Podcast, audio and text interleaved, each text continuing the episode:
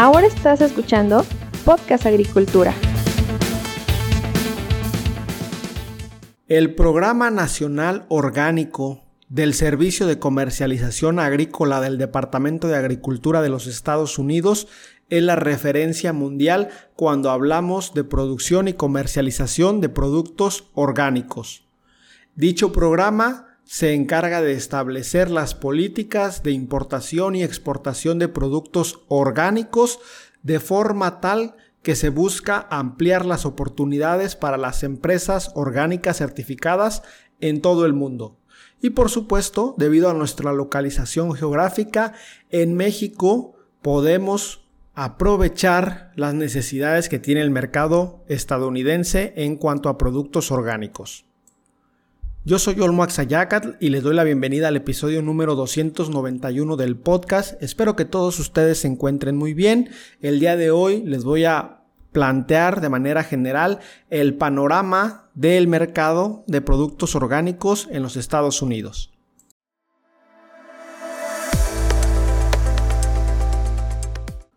Es importante comenzar diciendo que la demanda de productos agrícolas orgánicos en Estados Unidos continúa en aumento.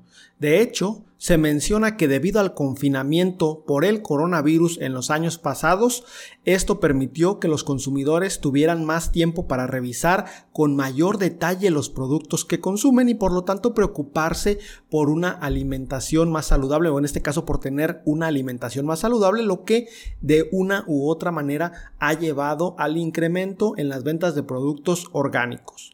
Tan solo en el año 2021 se alcanzaron las 57.500 millones de dólares en cuanto a ventas de alimentos orgánicos en el mercado estadounidense y esto representó un incremento de 2% con respecto al año 2020. Aunque sin embargo hay que mencionar que los números siguen aumentando, lo cierto es que en el año 2020 es el año que históricamente se ha tenido mayor crecimiento con respecto al año pasado y el crecimiento que se tuvo en 2021 de 2% pues es realmente mínimo, sin embargo pues la noticia importante es que por lo menos las ventas no se desplomaron, sino que se mantuvieron y crecieron incluso un poco. Es importante mencionar también que diversos estudios realizados en Estados Unidos han indicado que es necesario diversificar la oferta dentro de la categoría de productos orgánicos y en especial el mercado se debe adaptar a las necesidades que tienen los consumidores. Y ojo, aquí estamos hablando de los consumidores más jóvenes entre 16 y 35 años que son los que al menos en nuestro vecino del norte están impulsando el crecimiento de las ventas de productos orgánicos.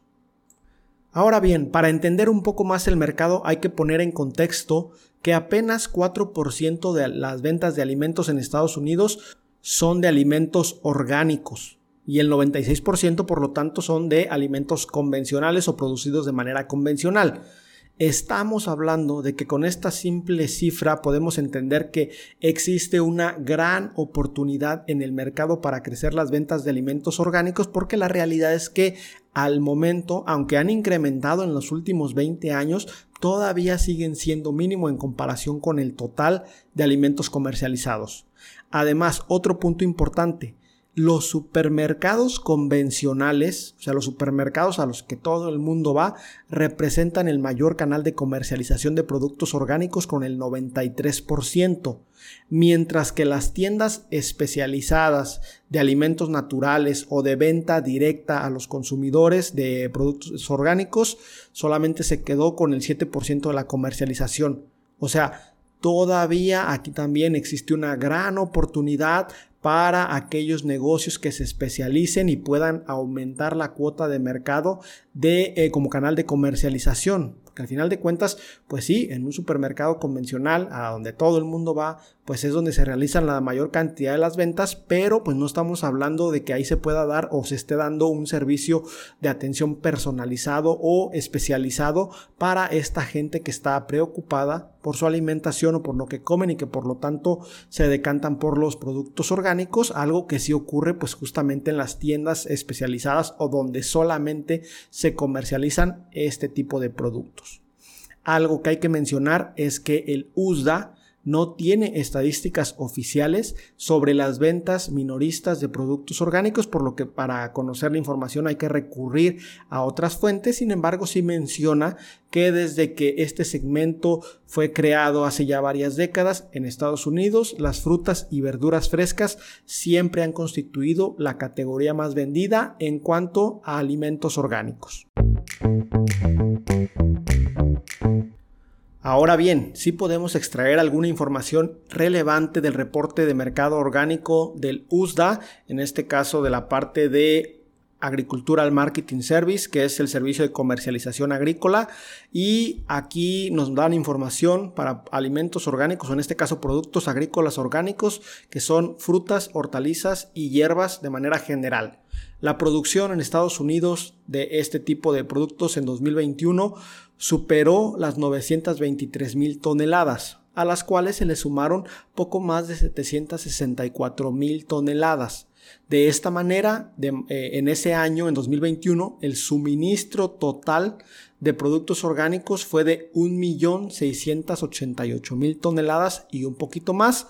Y cabe mencionar que de exportaciones solamente se realizaron 19.700 toneladas, es decir, Estados Unidos importa muchísimos productos orgánicos, pero exporta casi nada, justamente por la demanda del mercado interno. Una vez que hacemos todas las cuentas, al suministro le quitamos las exportaciones, la disponibilidad real total de eh, alimentos frescos, en este caso frutas, hortalizas y hierbas orgánicas en el mercado de Estados Unidos en 2021 fue de 1.668.000 toneladas. En cuanto a la producción interna, los cinco cultivos orgánicos más importantes son, en primer lugar, la manzana, que se quedó con el 31.1% de la producción, luego la fresa con el 9.5%, la naranja en tercer lugar con el 6.9%, la lechuga romana con 6.7% y cierra la lista la papa con el 6.2%. En cuanto a la importación, el producto más importado en cuanto a orgánico es el plátano, que se queda con más del 50%, en este caso estamos hablando del 53.1% de las importaciones. En segundo lugar está el aguacate con el 7.7%, luego el mango, el arándano y la calabacita con 5.8, 5.0 y 4.3% respectivamente. Y en cuanto a las exportaciones, pues lo que más exporta en cuanto a orgánicos Estados Unidos es la manzana, que se queda con el 80% de las exportaciones totales orgánicas, y luego ya en un segundo lugar quedó la pera con 14.4%, después la cereza con el 4%, la cebolla seca con el 1.5% y la papa con el 0.2%. De manera general, estos son los principales cultivos que se comercializan de orgánico en Estados Unidos, ya sea eh, desde el punto de vista de la producción interna, le sumamos las importaciones y le restamos las exportaciones.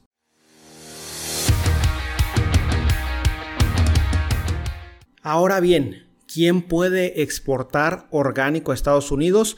El USDA menciona que este país solo puede importar productos orgánicos bajo dos circunstancias. La primera es que el producto orgánico provenga de uno de los países con los cuales se tiene un acuerdo de comercio orgánico específico. En este caso los países que hay son Canadá, Japón, Corea del Sur y Suiza, así como también la Unión Europea, que pues no, obviamente no es un país, sino un conjunto de países. Estos países o estos, este conjunto de países tienen gran facilidad para exportar productos orgánicos hacia los Estados Unidos. La segunda condición donde entra México es que el producto orgánico debe provenir de un huerto, un negocio, una empresa certificada por el USDA, justamente que pase esta certificación de orgánico para de esta manera poder exportar. ¿Cuál es el proceso? A grandes rasgos, el huerto o el negocio tiene que adoptar las prácticas orgánicas avaladas por el USDA. En este sentido, pues tendría que, se tendría que contratar la asesoría de un ingeniero o de alguien especialista en producción orgánica que justamente pueda implementar estas prácticas en el huerto. Una vez que ya se han adoptado las prácticas, se busca a un agente certificador acreditado por el USDA. Esto podemos ir a buscarlo en la página del USDA. Hay una página donde nos indican justamente cuáles son los agentes certificadores que están autorizados para dar la certificación. Una vez que lo encontramos, pues, se invita al agente certificador al huerto o al negocio y este inspecciona la operación, eh, inspecciona el negocio en, en su totalidad y bueno, pues ya hace su evaluación. Si el resultado es positivo, dicho agente certificador tiene la capacidad para emitir el certificado orgánico con validez por el USDA. Ahora, ¿cuáles son los requisitos? Cuando hablamos nosotros de orgánico, pues el tema de los requisitos varía dependiendo del país y el cultivo. Podemos revisar la lista Importing Organic Products into the US, donde justamente nos indican pues cuáles son para los principales países estos requisitos o también para los cultivos, ¿no? De manera general que se ocupa, pues tener la certificación de LUSDA, eh, en este caso la certificación orgánica, y eh, definir el tipo de sello que se va a manejar. Esto obviamente pues lo vamos a, a tener nosotros derivado de la certificación. El USDA maneja cuatro tipos de sellos, el 100% orgánico, el orgánico solamente, el tercero es hecho con tal ingrediente orgánico y el cuarto es que se especifica una lista de ingredientes orgánicos. O sea, estos son los cuatro sellos que se pueden llegar a tener y además, claro está, hay que cumplir con los requisitos generales y o específicos dependiendo del cultivo y el país de importación que aplican para los Estados Unidos. En este caso, pues debemos de cumplir con las normas de etiquetado que nos indique el USDA. Debemos de utilizar y de eh, mostrar adecuadamente los códigos HS de comercio orgánico. Los códigos HS son códigos que nos ayudan a eh, nosotros, en este caso, en, en el sector agrícola, a determinar de qué mercancía en específico se trata. Pues hay códigos HS específicos para los productos orgánicos también hay que revisar el tema de los grados y estándares, que es revisar qué calidad vamos a comercializar hacia los Estados Unidos y obviamente que pues, se apruebe esta calidad porque eh, otro requisito de importación es la inspección sanitaria en el puerto de entrada que puede eh, darse a cabo por personal del APIS, eh, también dependiente del USDA. Ahora, todos aquellos que quieran producir orgánico necesitan revisar el Código Federal de Regulaciones en tres apartados importantes. El primer apartado es el 7.205.600, en el cual se especifican las sustancias, los métodos y los ingredientes que no se pueden utilizar en la producción orgánica. Luego está el apartado 7, 205.601, donde se indican las sustancias sintéticas permitidas en la producción orgánica, porque sí, hay sustancias que no son de origen orgánico que se llegan a permitir en la producción orgánica y en esta lista podemos revisar cuáles son y para qué se deben utilizar. Y el tercer apartado es el 7 205.602 en el cual se especifican las sustancias no sintéticas prohibidas en la producción orgánica. Sí, también hay sustancias de origen orgánico que no se permiten en la producción orgánica. Algo más a considerar, el suelo en el cual se pretende cultivar de manera orgánica, en este caso cultivar para exportar, debe llevar al menos tres años libre de alguna de las sustancias prohibidas que se indican en este Código Federal de Regulaciones y además para eliminar plagas, enfermedades y malezas solamente se puede recurrir a la remoción física o mecánica, al uso de métodos biológicos o métodos botánicos o aplicar alguna de las sustancias permitidas por el USDA, porque sí hay sustancias que se pueden utilizar, pero hay que revisar adecuadamente cuáles son sus condiciones de uso.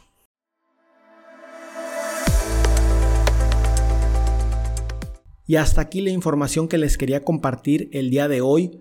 Estoy realizando una investigación sobre el mercado orgánico en Estados Unidos justamente porque el 23 y 24 de junio del 2022 Voy a estar en el Foro Nacional de Agricultura Orgánica en San Miguel de Allende, Guanajuato, y justamente voy a participar en un panel titulado Retos y Tendencias en el Mercado Orgánico, donde me va a tocar a mí la parte de comercialización y exportación de productos orgánicos hacia Estados Unidos. Espero que todos ustedes tengan un excelente día. Recuerden que yo los espero muy pronto con un episodio más de Podcast Agricultura. Hasta luego. Hemos llegado al final de este episodio. Muchas gracias por escuchar Podcast Agricultura.